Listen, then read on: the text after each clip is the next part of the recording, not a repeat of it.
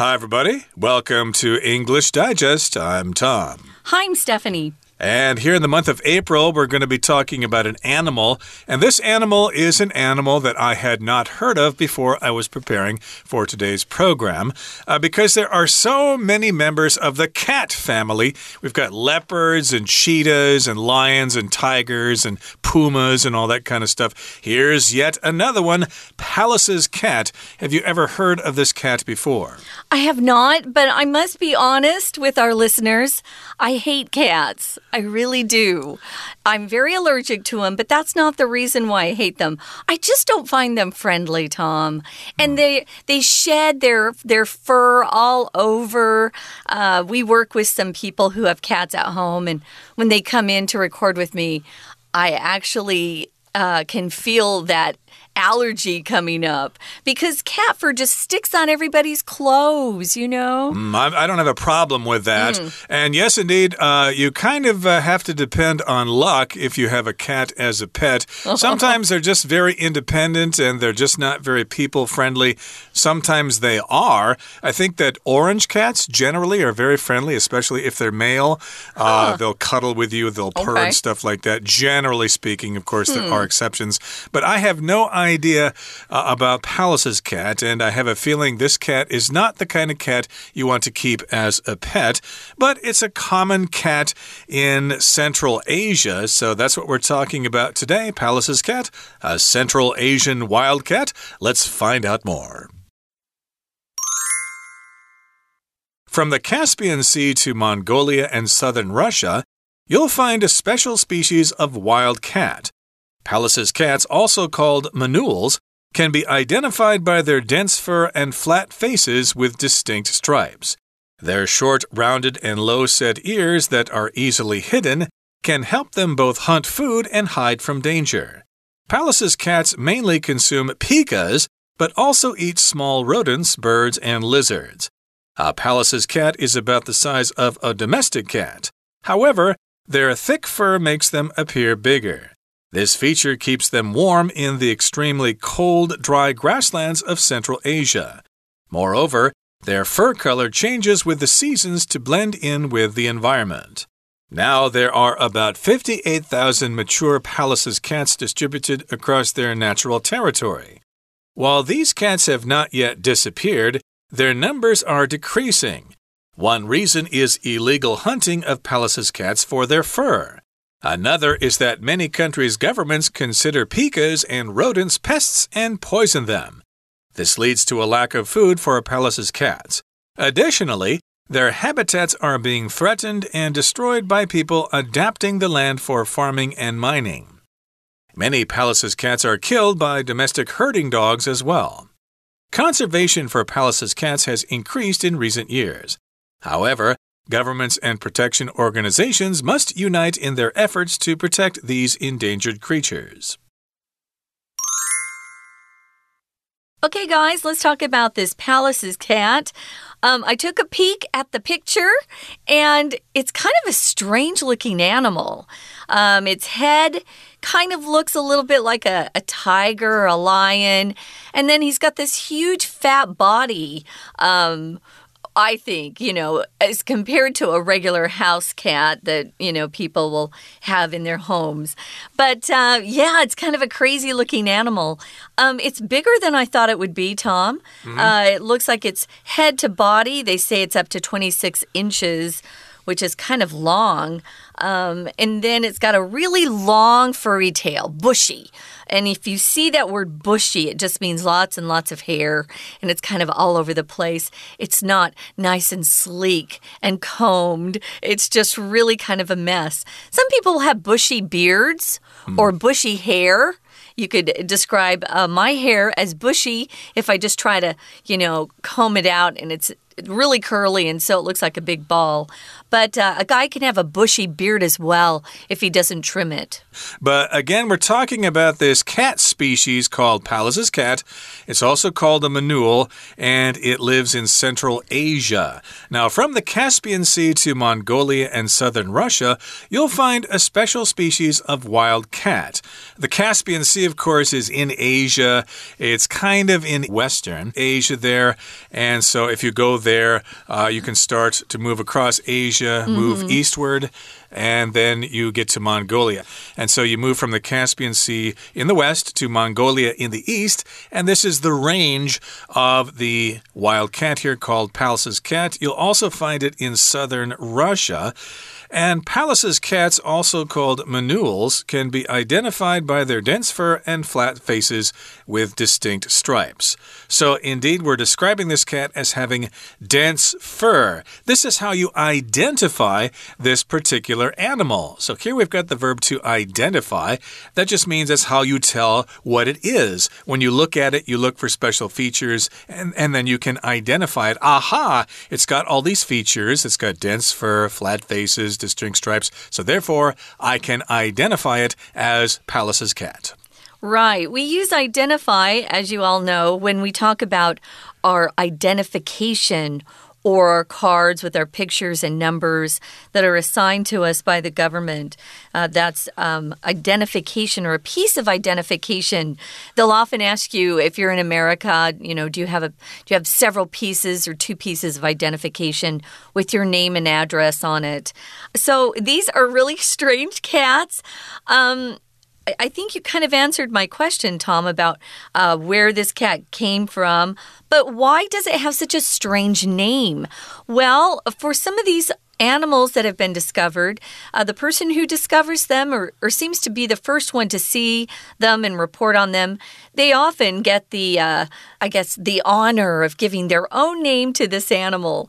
And the guy who first described this cat was called Peter Simon Pallas in back in 1776, and so he named this cat his own name, Pallas's cat.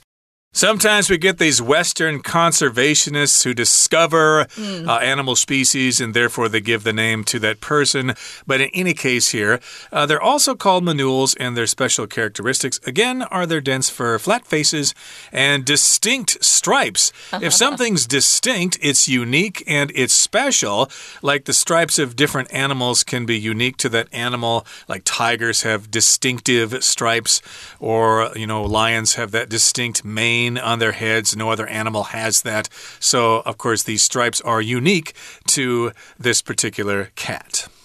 Right. And if it is distinct or distinctive, it's very clear what you're looking at. You're not just looking at something that can be mistaken for something else. It's very identifiable, it's very distinct or distinctive. So if you see a cat with a kind of a flat face and a very bushy tail and body, you're probably looking at one of these very unusual Pallas's cats. So these cats mainly eat. Uh, Another animal that I didn't know existed called the pika or the pika. You can pronounce it either way. Um, they these uh, cats can hide themselves and then hunt for their food and hide from danger uh, because of this. Um, the, the, the stripes kind of blend in with their background, you could say. So these pikas or pikas, which look like little rodents, um, they're actually cuter than gerbils, I think. Uh, look them up and see what they look like. Uh, they actually hunt after this little rodent, but they also eat small, smaller types of rodents, maybe a mouse or something even smaller. Birds. Uh, our cat loved to hunt for birds, and if a bird fell from the sky, wow, our cat was after it and would eat it and then leave us the carcass on our doorstep as if we wanted it. How generous. I know. But yes, rodents uh, are, uh, are creatures like rats or yeah. squirrels and hamsters and stuff like that. And of course, we know what birds are. And lizards, of course, are a kind of reptile. Now, a mm -hmm. Pallas's cat is about the size of a domestic cat, which are the cats that people keep in their homes. Domestic mm -hmm. means of your home. Like in Taipei, we have the domestic airport, the airport for Taiwan only. However, their thick fur makes them appear bigger. So they're about the size of a normal cat that you have at home, but it's got this thick fur that is bushy, and so this fur makes these cats look bigger than they really are. Mm. Yeah, that's what fur does for you, though, right? Uh, if you go and get your uh, cat or your dog groomed and it gets a haircut, as we say, uh, they come away looking a lot thinner uh, because a lot of that fur is gone. So their fur does make them appear bigger. They're not so big if you just grab their bodies. And this feature keeps them warm in the extremely cold, dry grasslands of Central Asia. Yeah, they're they're uh, native to an area of the world that is quite cold in the winter. So, thank goodness they have all that nice fur. Moreover, their fur color changes with the seasons to blend in with the environment. Now, this is a very special attribute. Uh, most cats' fur, it doesn't change based on the seasons. This is pretty cool. It's kind of like those lizards, uh, the uh, what do you call those? Chameleons. Chameleons, yeah. They change based on their background. Sometimes they'll look like a rock that they're near, sometimes they look more green because they blend in with a plant. Exactly. So this is their kind of camouflage, yeah. which uh, keeps them hidden so predators can't find them, or, of course, uh, the prey that they're going after won't see them before it's too late. Okay, that brings us to the midway point in our lesson for today. Let's uh, take a break right now and listen to our Chinese teacher. 听众朋友，大家好，我是安娜。我们今天来带大家看一个很特别的动物哦，叫做兔狲。 Palace's cat，不过这个兔狲不是兔子，可它看起来真的好像兔子，也好像猫哦。它是一种野生猫啊，wild cat。那它出现在哪里呢？从第一段的第一句，我们看到，其实它分布在里海到蒙古跟南俄罗斯这个地方。当然，它是一种很特殊的野生猫啦。那我们可以透过它浓厚的皮毛，然后还有一个明显的这种。条纹，他脸都扁平的，用这种外观的方式来做一个辨识。那么我们看到的第三句要特别注意一下，因为文章当中第三句啊，他们讲到说这个这个这个野生猫啊，其实短短圆圆的，这这个耳朵啊，其实是隐藏性的，位置也比较低。所以这样子的一个特征就可以帮助他们猎食以及躲避危险。我们要先看一下第三句，因为第三句有一个限定用法的关系子句，先行词就是前面主词的 the short, rounded and low set ears，所以耳朵位置低呀，而且又短又圆。重点是还有一个特色，这个耳朵呢是很容易被隐藏起来。所以后面的 that 一直到 hidden 的所谓的 that 呢，是一个关代，它是限定用法的关系子句。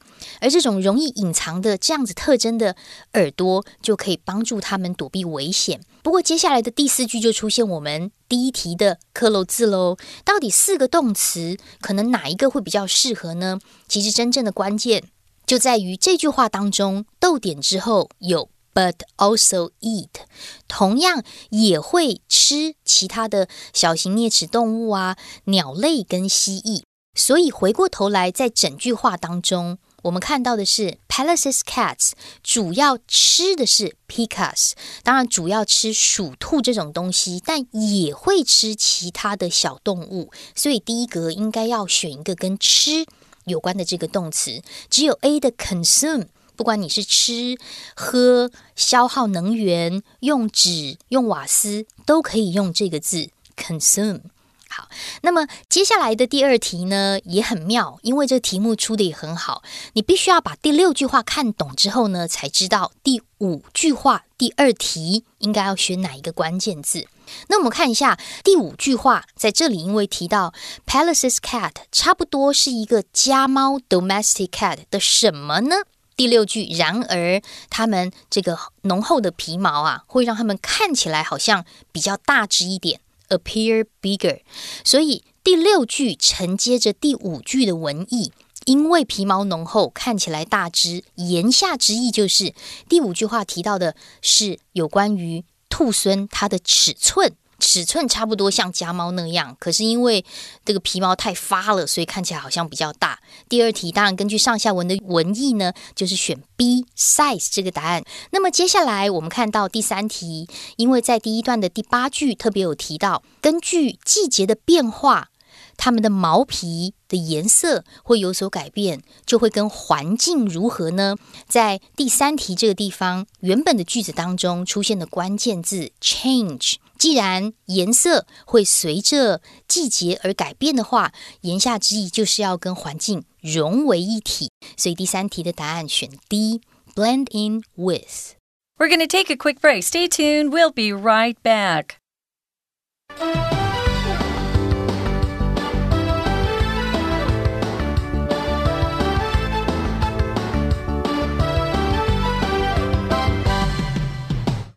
Welcome back, guys. We're talking about a very unique cat out there, and you'll find it in Central Asia if you're ever over in that neighborhood. Um, it's kind of a crazy looking cat. It has kind of a smashed flat kind of face uh, with a body that's uh, pretty similar to domestic cats, but its fur is really bushy. It's got a lot of fur, and it keeps that particular cat warm in the cold winters uh, where they where they live and where they're native to. Uh, the dry grasslands of Central Asia are very cold. They also have some really cute, short, rounded, low set ears that are different from what you're used to seeing on domestic cats. And they have these stripes and fur that can actually blend into the background uh, based on the season. So, all of these things help them survive in the wild. Okay, so let's talk about their conservation status here. Now there are about 58,000 mature Pallas's cats distributed across their natural territory. Uh, that means where they normally live, unless they're introduced to another place in the world or if they live in zoos. But if they're in the wild, then of course they live in uh, near the Caspian Sea in southern Russia, near Mongolia. You get the idea. And uh, 58,000 doesn't sound like a lot. And while these cats cats have not yet disappeared, even though it's true that they haven't gone extinct yet. Mm -hmm. Their numbers are decreasing, so they aren't as numerous as they used to be, and there are various reasons for their decline. Oh, that's too bad. So, one reason uh, for their numbers decreasing or going down or declining is there are some illegal hunters out there who are hunting the cats for their fur. Yeah, once people figure out how they can make money off something, you can be guaranteed uh, people are going to go out and try to steal it, grab it, kill it, hunt for it, anything they need to do in order to sell it and make money. So sadly, I guess the Pallas's cats uh, have fur that people want. So they've got some illegal hunters out there trying to kill them and then uh, take their fur in for sale. Another reason why their numbers are declining is that many countries' governments consider these pikas, pikas, however you want to say it, I think pika's cute, mm. and rodents pests. Oh, they consider them to be pests and they poison them. We describe any sort of insect or animal that attacks our crops and our food or hurt the livestock that uh, ranchers and farmers are raising, like uh, cattle and sheep. If there's some sort of animal that's attacking these things, especially the farms and the crops that are being grown. We call them pests. Uh, a typical pest in my backyard growing up, we had a lot of fruit trees, and the pests were uh, the birds that would come by and try to eat the apricots just as they were becoming ripe and juicy and wonderful.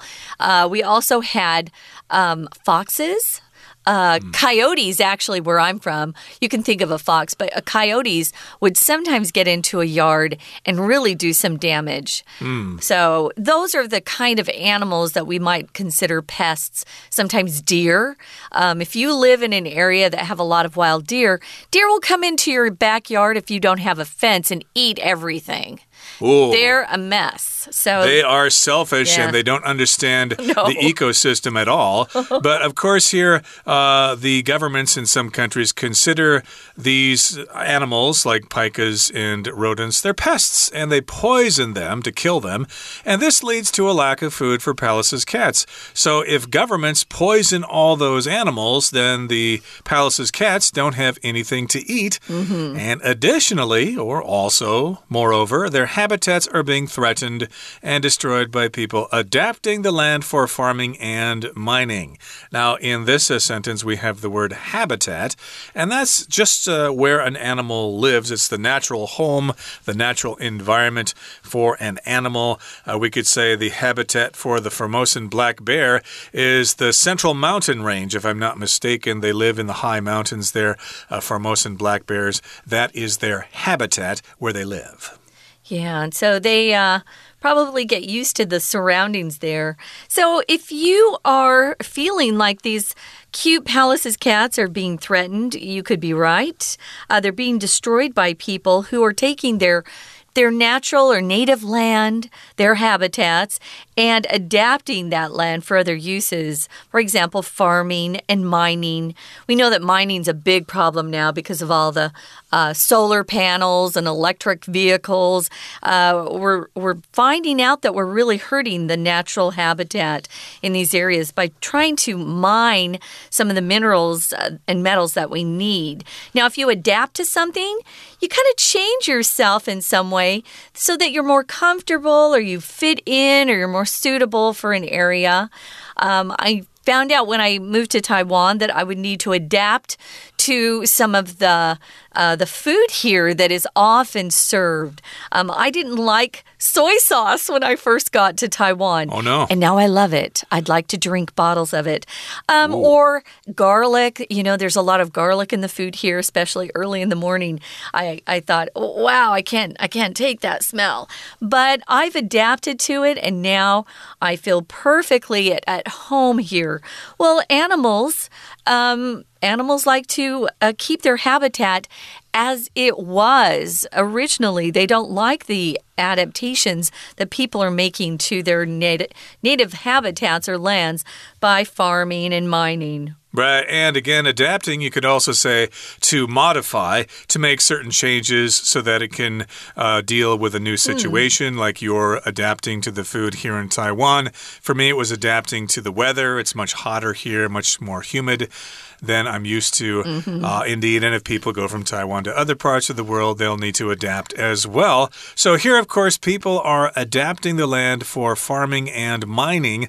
Uh, that happens all the time. You've got this natural habitat for wild animals. Yeah. And people say, well, we need some land so we can farm, so we can grow some crops.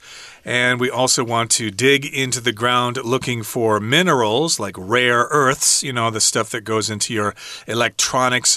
So they build mines, and thus the uh, cats here, the, the uh, uh, these wild cats we're talking about, just uh, don't have a place to live and they have to scram. They have to beat it. They have to go someplace else uh, to find some other animals to hunt and kill and survive. And it's getting more and more difficult for them. It is. Many of the Pallas's cats are killed by domestic herding dogs. So if you are a rancher and maybe you're raising sheep, um, you'll have some dogs that you'll use to um, you know, kind of guide the the uh, sheep to where you want them to go. Um, they're kind of dumb animals, and so you have to have uh, herding dogs, and usually uh, ranchers on horses trying to herd these sheep to where they they need to go to new uh, areas where they can feed. And a lot of the the Pallas's cats are killed by the dogs. You know, dogs uh, aren't, aren't naturally friendly to cats. Um, I know some households, you know, they have a dog and a cat living together. We never could get our dog and our cat to like each other. So, yeah, a lot of them are killed by the domestic herding dogs. It kind of depends. Of course, sometimes dogs and cats get along. Sometimes, but yeah. you know, these herding dogs may have been brought in from outside. And once they got the sheep all in one place, the dogs don't really have anything else to do. So they go off and look for things to hunt and kill. And a lot of times it just happens to be Pallas's cat. Oh, How pitiful. Now, here terrible. in the. Yeah, indeed, it's very pitiful. Hunkushi. And here in the last paragraph, it says conservation for Pallas's cats has increased in recent years. So, conservation usually Mm-hmm. has to do with the natural environment. We've got forest rangers and we've got scientists who try to protect natural resources like forests and animals Mm-hmm. and stuff like that. So, of course, they're trying to protect Pallas's cats, and conservation efforts have increased in recent years. However, it says governments and protection organizations must unite in their efforts to protect these endangered creatures. If you're uniting with somebody, you're joining forces so you can work together to maybe um, invent something, create something, or stop something from happening that you don't like in your neighborhood, uh, but you want to unite or join together, join forces. You'll often hear those sorts of phrases used when people want to get together for some social purpose or political reason. They're going to unite in their efforts. So we hope that somehow uh, the the people that are trying to take care of these cats and conserve them for the future are successful because they're awfully cute. Indeed, but I would not try to keep them as pets. It probably will not work out. Okay, that brings us to the end of our explanation for today. Here comes our Chinese teacher. 而现在，大概全世界有五万八千只的成年兔狲，就分布在它们的自然领地上。不过，我们看第二段的第一句还蛮重要的，因为 there 加上 be 动词之后，我们看到的补语是差不多有五万八千只，about fifty eight thousand mature Pallas's cats。后面的 distributed 一直到句尾，其实可以左右挂号，它是一个限定用法，关系子句的简化。我们可以说它省略的是 which。或者是 that 跟 be 动词，不过因为 there 加上 be 动词，接下来我们看到的补语之后，通常都是加 ing 或者是 pp，所以似乎就形成了一个句型，就是 there 加上 be 动词，再加上补语之后。出现 PP 或者是 ING，也就是某个地方有什么人事物如何如何好。那当然，虽然现在这些的野生猫呢还没有完全的消失，可是数量其实持续的在减少。到底有什么样的原因呢？接下来第二段的第三句提到，其中一个原因就是因为兔狲的皮毛，大家很喜欢去非法的猎捕，就是为了要猎捕它们的这个皮毛呢，而去杀死兔狲。那么另外一个原因是因为有许多国家的政府认为鼠兔和啮齿动物是有害的，就毒杀它们。也就是说，兔狲缺乏食物的来源。不过我们在第二段第四句第四题的这个克漏字就要稍微注意一下了。如果我们上文也就是第三句没有特别提到有几个原因的话，那么其中一个原因叫做 one。接下来，另外列举的第二个原因就会是 another，因为我不确定在文章的前文并没有告诉我到底两个、三个、四个有几个，所以我不可能选 A，也不可能选 B，因为在列举当中，如果我看到定冠词 the，就表示是剩下唯一一个，所以 A 的 the other 指的是剩下唯一一个。或者是 the other 再加上复数的名词，可以指的是剩下的全部，也就是跟 B 的答案相同。那既然前文没有告诉我到底有几个原因，我的逐一列举下来的第二个就会用 another。至于 D 选项的 other 呢，它是一个形容词，通常都会修饰复数的名词，表示其他的很多人事物。所以第四题答案要选 C。好，那么接下来呢，我们就看到还有其他的原因。另外，就是因为栖息地遭到破坏啦，还有因为大家的把这个兔狲的栖息地啊拿来改造、耕种，并且采矿。另外还有一个比较特别原因，就是兔狲也会遭到当地牧羊犬猎杀，所以大家就会注意到这个问题。那么到文章最后就告诉我们，近几年来对兔狲的保育 （conservation） 当然是有一些成长，不过大家都应该要联合起来保护这样的动物。所以最后一题，根据上下文。这个文意应该是濒临绝种、濒临灭绝的动物。答案选 C。以上是我们今天的内容，我是安娜，我们下次见。That is it for today's lesson, and uh, make sure you join us next time for another interesting lesson mm -hmm. and a way to improve your listening comprehension ability in English. From all of us here at English Digest, I'm Tom. I'm Stephanie. Goodbye. Bye.